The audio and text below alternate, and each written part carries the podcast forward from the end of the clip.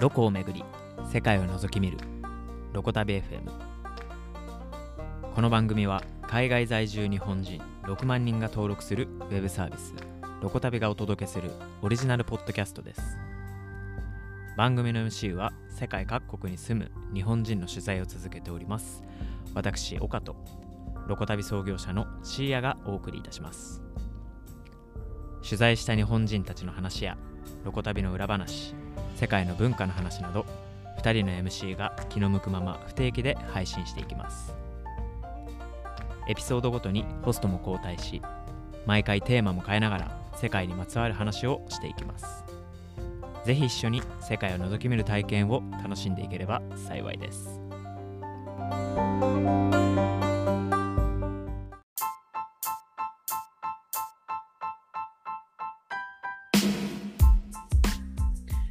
はい、皆さん、こんにちは。えー、岡です、えー本日はですね、第1回目というところで、あのーまあ、いろいろお話ししていければなと思うんですが、今日はですね、あのまず、ロコ旅 FM というところで、あの、ロコ旅って何ぞやみたいなところからちょっとお話ししていければなと思ってますと。で、ロコ旅自体はですね、あの、まあ、僕も関わっているというところで、2015年創業ですかね。で、今、どれぐらい経ちますかね、まあ、7年ぐらい経つ、うん。あの会社サービスですけれども、まあ、これまで世界に移り住んだ日本人が大体6万人ぐらい登録しているような、まあ、世界中の日本人のネットワークを提供しているような、まあ、会社サービスになるんですけれども、まあ、ちょっとなんかこのロコ旅というサービスがですね、こうどのように生まれて、なんかこうどんなものを作っていこうとしているのかみたいなところからですね、ちょっとお話聞いていければなというふうに思ってるんですけれども、あの同じく MC のあのシーヤがですね、はいその創業者なので、ちょっとロコ旅とは何ぞやみたいなところからちょっと聞いていってもよろしいですか？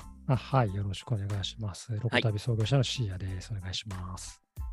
えーっと、そうですね。まあ、2014年に、えーっと、そうですね、2014年にサイトとしては、1月にサイトとしてはできたんですけども、実際は2013年ぐらいからやっていて、で、まあ、1年ぐらい、1年、1年でもないですね、なんか7ヶ月ぐらい、うん。あの助走期間みたいな感じでうん。やっていて、まあ、ほまあ、ベータ版みたいな形で2014年の1月にあの実際の公開がされたみたいうんな感じでしたかね。で、最初は、えっ、と、4、3都市かな。世界3都市で、あののエリアで始めて、韓国と、あそうなんだ。韓国とパリとニューヨークとかかな。多分なんかそんな、はいはいはいなんか主要な結構日本人がよく行くようなうんエリアから最初は開始していたんで、なんかエリアも今だとね、えっと、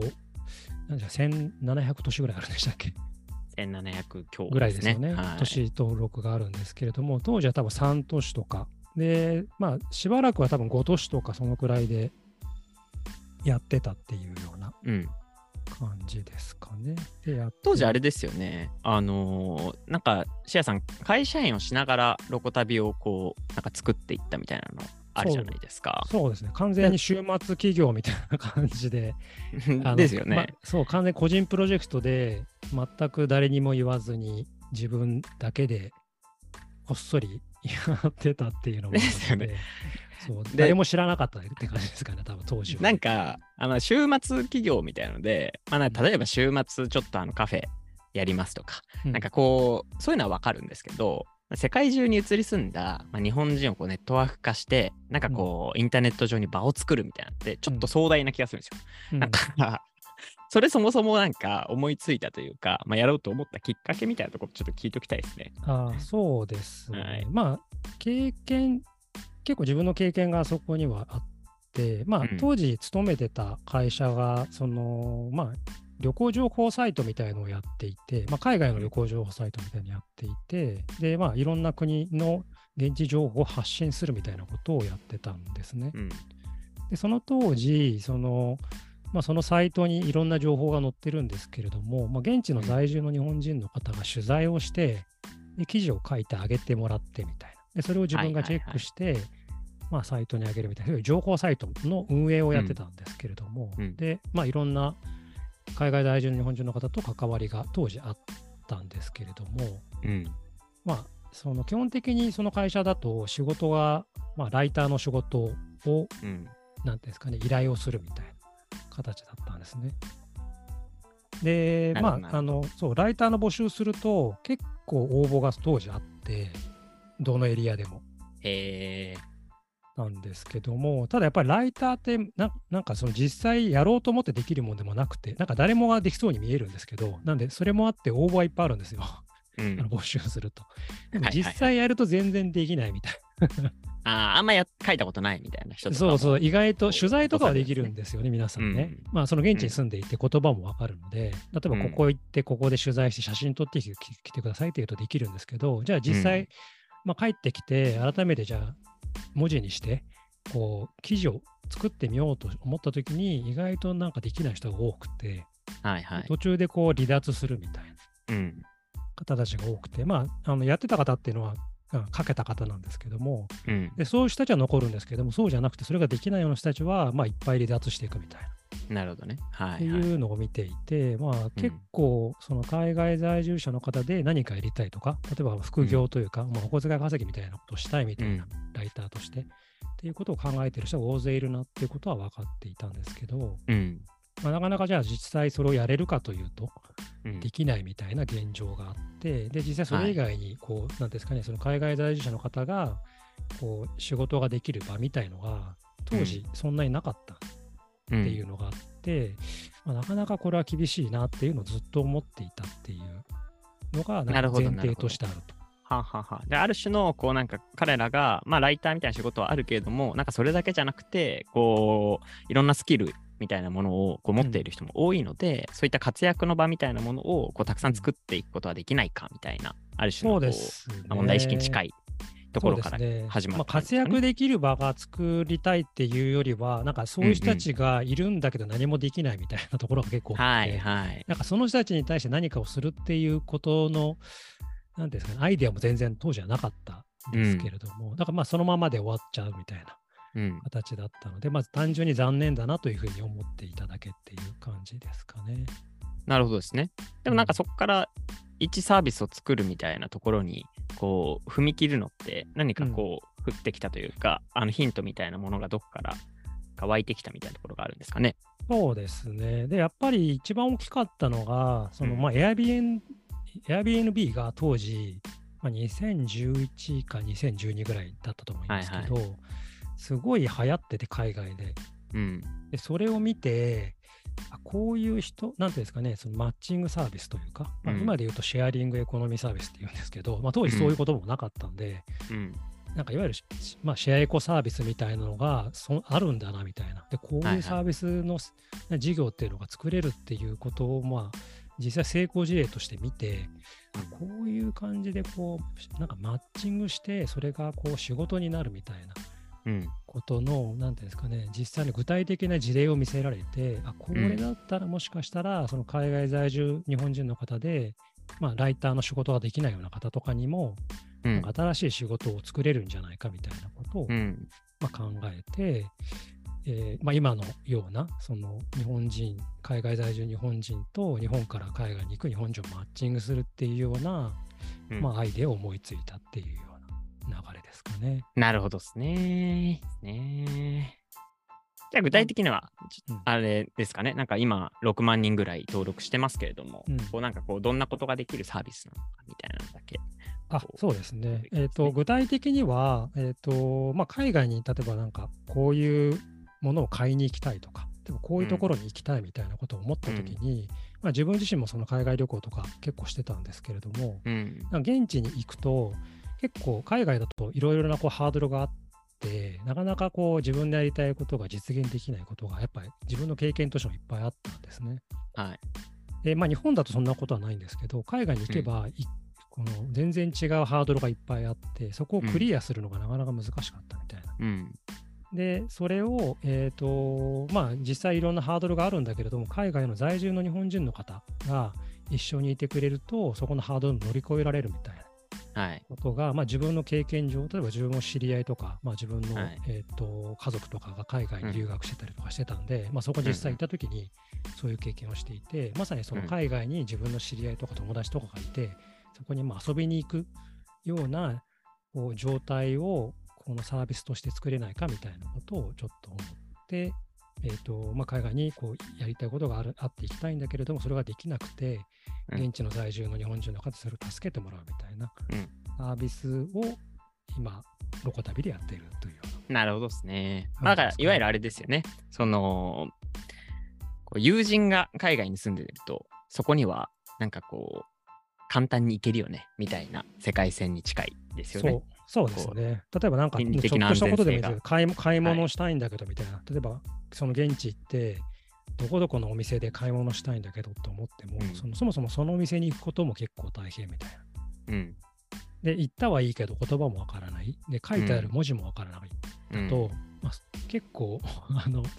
結局か買わずに帰ってくるみたいなことにもなり,、はいはいうんなりかねないんですけどそれが横にこう友達とか知り合いとかがいてくれると、まあ、聞けばうん話が早いんで、うん聞いたら教えてくれるしっていうのうで、ん。まあ、そこのこう状態というかなんかまあ海外にいながらその日本とあんまり変わらないような状況を作ることができるみたいな、っていう点がまあすごくいいのかなというふうに思いますね。なるほどですね。いいですね。まあなんかある種のそれがロコ旅というサービスですというところではあるんですが、すねまあただ一方で、あのこのポッドキャストはなんかこうロコ旅の PR をするあのうん。ポッドキャストではないので、うん。あのなんかいろんな話をしていければなというふうな、ふうには思っていると。一方で、じゃあそもそもなんでこのポッドキャスト始めたんですか？みたいなうん。ところの話もなんか一緒にこの後していければなと思うんですけど、シアさん的にはこのポッドキャストでなんかどんなことを話していきたいかなみたいなのってあります？そうですね。やっぱりそのずっとその海外在住日本人の方とか、まあ僕前職から関わっていて、まあいろんな方に会ってきて、やっぱりその海外の在住の日本人の方っていろんな方がいて、で、その人たちが体験したこととかっていう話を聞くと、まあそれを通して世界を知ることができるみたいな。はいはいいうの。が、まあ、自分にとってすごいいい体験だったし、よくわかりますね。あのまあ、そういった同じ。じようなことを、まあ、他の人にも味わってもらいたいみたいなところがすごくあったりするんで、もちろんロゴタビ使えばそういうことはできるんですけれども、うんまあ、使わなくても、あのまあ、例えばこのポッドキャストを使って、まあ、こういう人がいるよとか、まあ実際あの、今ね、岡君が取材をしてあの記事を書いてると思いますけど、その現地の在住の日本人の方の、まあ、じ実際現地でやってることとか、そうですね。ショックみたいな話とかを聞くだけで、現地のことにより詳しくなったりとか、うん。よりこう世界が広がるみたいなことうん。になったりすると思うんですけど、うん。なんかそういうのと同じで、まあ、もうちょっと世界に近いような、その自分の身近に感じられるような,、なんか場所になればいいなみたいなことを思っていて、まあ、このポッドキャストでも同じように、まあ、このポッドキャストでこう話した内容を聞いてもらって、まあ、よりこう世界を自分ごとのように感じてもらえるようにはやってくれたらなというふうには思います。そうですね。あそれよくわかりますね。なんかこう、ちょっとでも世界との距離が縮まるみたいなね、なんかこう、きっかけみたいなのがあると楽しいですよね。うんあの、なんかこう、さっき、あの、現地に住んでる日本人の話を聞いてみたいな話ありましたけど、なんか僕も記事書いていく中で、はいはいまあ、彼らの存在はこう世界を覗き見る覗き穴にうんなんだみたいなお話ちょっと記事で書いたりしましたけど、はい。なんかこうまさにその通りである種のこう海外の情報とかってやっぱりこう日本に住んで日本で生活をしているとこうなんとなく固定化されたイメージがあのずーっとあると、まあ例えばブルガリアで言うとヨーグルトでしょ、とかうんスペインだとサッカーとかかなとか、はいパエリアかなとか、まあそういうものってあるけど、あの本当はなんかいろんな文化がその先にあったりとか、あのいろんな面白いこうカルチャーがあの広がってるんだけれども、そういうのってなかなかこう、まあ、細かな情報だし、うん。あの日本に発信したからといって、発信者側が得する情報でもないから、うん。日本にあんまあんまり届かないみたいなところがあるけれども、まあ、現地に住んでるあの日本人の方にお話を聞いていくと、なんかそういうものがどんどんこぼれ落ちてくるというか、例えばさっきブルガリアヨーグルトみたいな話しましたけど、あのちょっと前にブルガリアに住んでる日本人にお話を聞いたら、やっぱブルガリアってヨーグルト食うんすかみたいな 雑な 質問をしたんですけど、はい。あの、いやなんか、えーすごい面白かったのが、ブルガリアでは、あの、ヨーグルトっていうと、スープのことを指すんですよって言われて、マジでみたいな。そうなの？みたいな。あの、日本人で言ってね、やっぱブルガリアヨーグルトイメージするから、まあ、こう完全にそうで。ね、あの固形物で、なんかちょっと砂糖とか蜂蜜とかジャムつけて食べるものだけれども、まあ、もちろん食べるヨーグルトもあるけど、いわゆる鉄板は、なんかこう、ヨーグルト、なんかなんていうのかな、薄めたドリンクみたいな、まあ、飲むヨーグルトですよね。もっとこう飲みやすい、飲むヨーグルト的なあのものらしくて、まあ、コンビニとかでもあの飲むヨーグルトとして売っていると。はいでどっちかって青函飲料に近いみたいですね。こう家で飲むときとかは、あの、きゅうりとか、あの塩とか入れたような、名前忘れちゃったんですけど、なんかスープみたいにして飲んだりするっていうのがあったりして、あ、こういうのって、やっぱ現地暮らしてるから、あの、見えてくるものだよなっていうのがあったりするので、なんかそんなものをね、あの、聞いていきつつ、そんなものをネタに喋って楽しんでいけたら、そうですね。いいのかななんてね結構やっぱいろんな話聞くし、面白いけど、なかなかそれを言う機会って、まあ、身内とかぐらいしかない。そう身内で楽しんで終わっちゃそううみたいなね、もったいなさありますからね。はい。構、やっぱり日本に住んでると全然知らない海外のことって実は多くてみたいな。うんたまにそれがこぼれ話でたまにニュースになったりとかしますけど、実際もっといっぱいあったりとか、あとは特定の国にだけに限っても相当いろんな情報があってね、うん。そこがすごい面白かったり、まあ、役に立ったりする場合もあるかもしれないですしね。ですね。もしかしたらなんかこう、役に立つみたいなね、そう話あるといいなとかって思いますけど。そうですよね。はい。まあなんかそんな話を、まあいろいろと、なんか毎回テーマもホストも変えながら話していければな、なんていうふうに思ってますけれども、まあ、ちょっと終盤ですね。なんかこう今後、まあちょっともう触れてますけど、なんかこう、どんな感じで、ポッドキャストやっていけたらな、みたいなとかってありますか？結構雑な感じで始めてますけど、我々。まあそうですね。まあ、以前からなんか喋りたいなというのはずっと話してたと思うんですけど、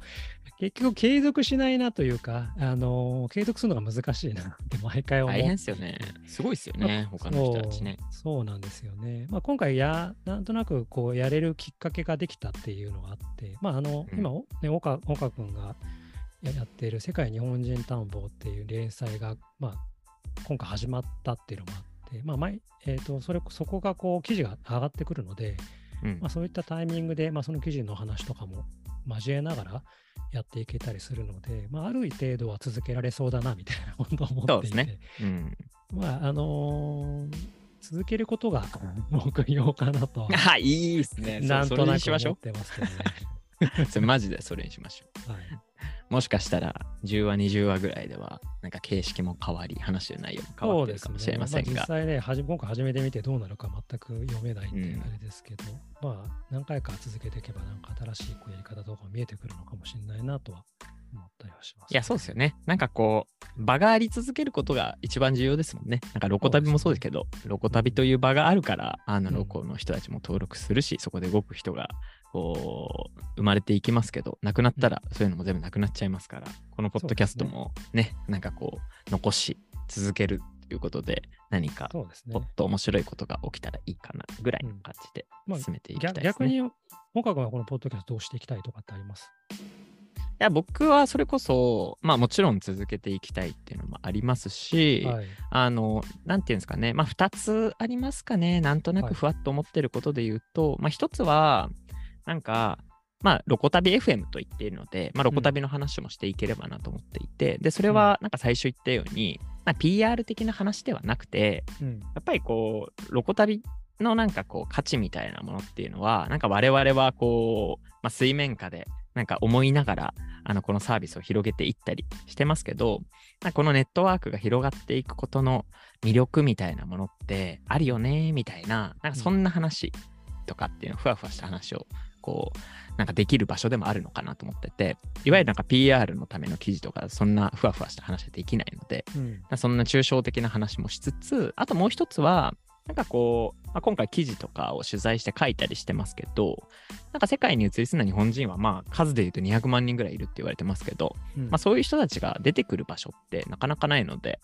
なんかこう続いていったら、そういう人たちにもね、たまにゲストで来ていただいて、うんなんかおしゃべり楽しめる場所みたいになっていくと楽しいのかもしれないなっていうのはちょっと思ったりしましたね。まあそうですね、こういう場所がなんかね、できて、そこ安定してくると、そういったたなんか方とかにも来てもらってね、話ができてはい。まあそこはすごい楽しみだなと思います。楽しみですよね。だからうんそういう場になるように場をちょっと整備していくみたいなね、感じかなと思いますね。はい。はい。はい。ではでは、そんなところですかね。まあ今日はちょっとあの、ロコ旅 FM というところで、まあロコ旅って何なのみたいなところから、ちょっとポッドキャストを始めた理由みたいなのを、こう、だらだらと喋ってしまいましたが、まあ次回からですね、あのーまあ公開された記事であったりとか、世界各国の話含めて、あの話していければなと思いますので、今日はこんなところで終了したいと思います。はいはい。では、あの、シエさんありがとうございました。さよなら。さよなら。